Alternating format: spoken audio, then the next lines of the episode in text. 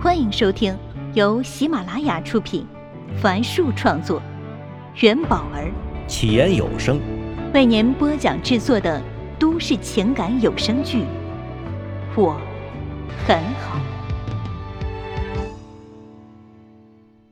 请听第二十集。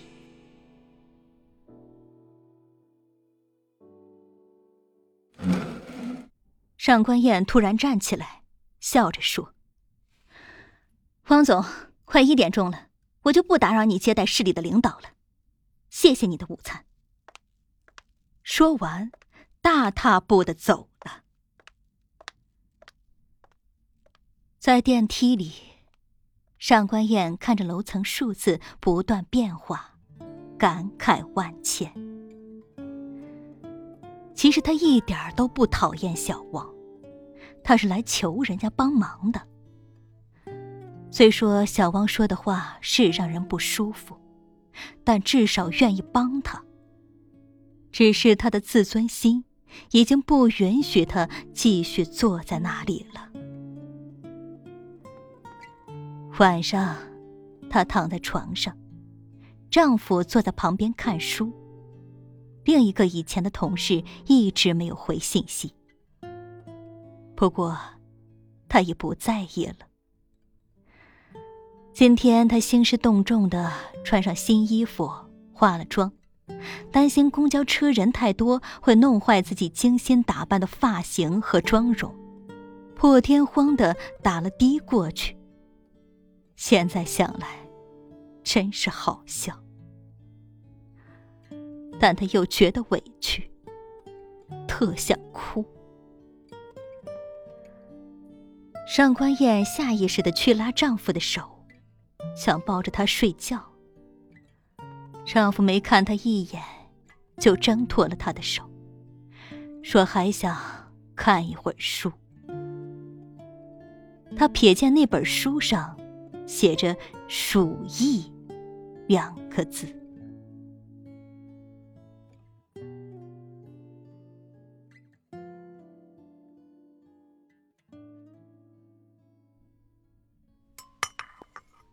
顾城从服务员手中接过咖啡，选了靠窗的位置坐下。阳光透过窗户洒满了半个桌面。能在午后两点坐在这间装修考究、温度宜人，还飘荡着浓郁香气的咖啡厅，让他是轻松了不少。顾城打开黑色封面包裹的《鼠疫》，已经看到了第二部。他之前没读过几本严肃文学，因此对他谈不上好，也谈不上不好，只是感觉读起来有些压抑。抿了一口咖啡后，咖啡厅响起了悠扬的小提琴版《梁祝》，这正是他喜欢的。一切都开始变得美好。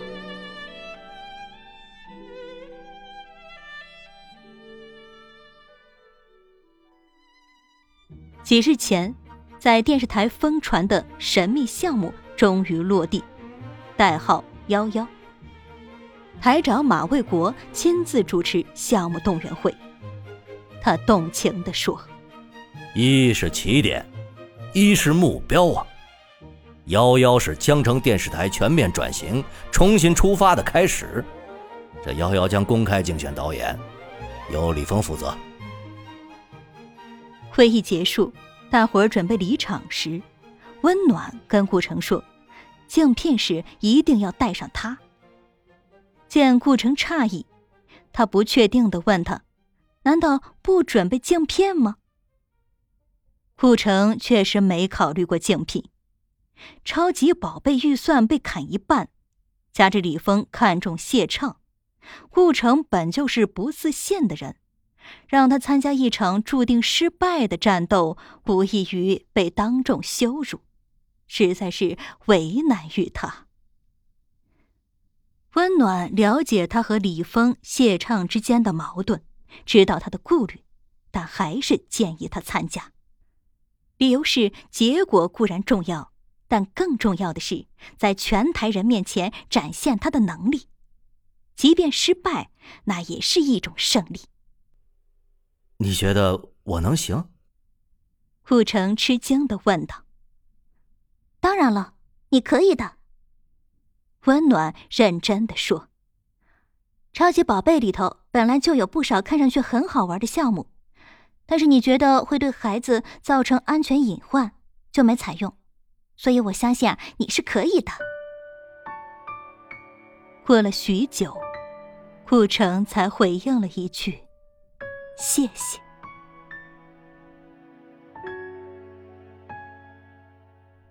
温暖的信任点燃了顾城心中的不甘，他决定参加。唐正离开后，整个综艺组只剩下谢畅和顾城两个导演。虽说这次竞聘面向全台，听说新闻组也有同事参加，但大概率还是从他们两个人中做出选择。随后几天，温暖研究分析了很多电视综艺节目，他的思路和格局让顾城大开眼界。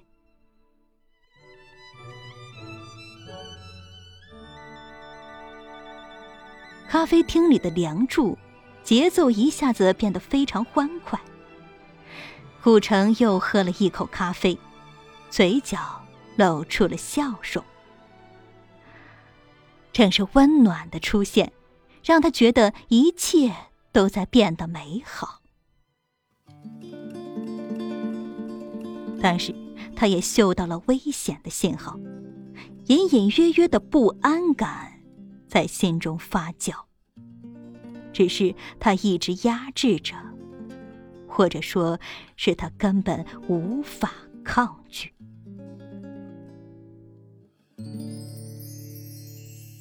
在朋友眼里，顾城是相当有生活情调的，喜欢一切美好的事物，但他只喝中国茶，不喝咖啡，至今都分不清拿铁、摩卡、卡布奇诺的区别。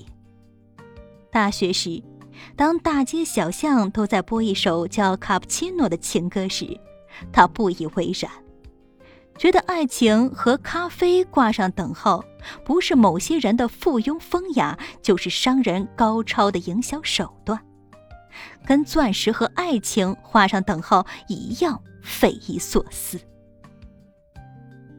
但此刻，他却举起了做工精致的咖啡杯。一小口一小口的嘬着，贪婪的闻着店铺里那无处躲藏的咖啡的气味。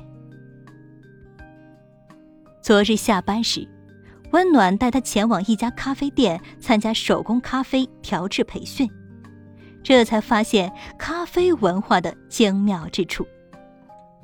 温暖的初衷是想告诉他。综艺节目同样可以有很多的体验感，可以把新奇好玩的东西介绍给观众。而城市电视台的优势就是介绍后观众可以马上去体验。这个想法来自于温暖小时候看的中央电视台综艺节目《正大综艺》的世界真奇妙。那里每期都有外景主持人带领观众介绍世界各地的奇风异俗和美景美食，然后提出各种有趣的问题。温暖一边帮顾城控制好水温，一边说道：“我还记得有一期外景主持人介绍蹦极运动，哎呀，那个时候谁都没见过呀。他为了把真实感受告诉观众。”克服了恐惧，自己勇敢的跳了下去。哎呦，我看的可揪心了。顾城愣了一下，说：“哦，那期我也看了，后来还有观众特意写信给那个外景主持人呢。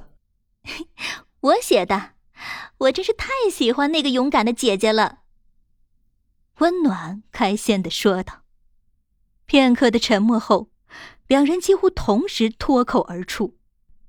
不看不知道，世界真奇妙。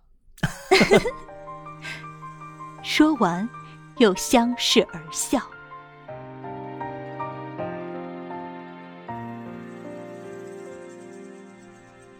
咖啡杯已经见底。顾城感叹：原来人与人的缘分，并不只有在不同的地方共赏一轮明月，也可能是在不同的地方同看一期电视节目。这就是电视的魅力呀！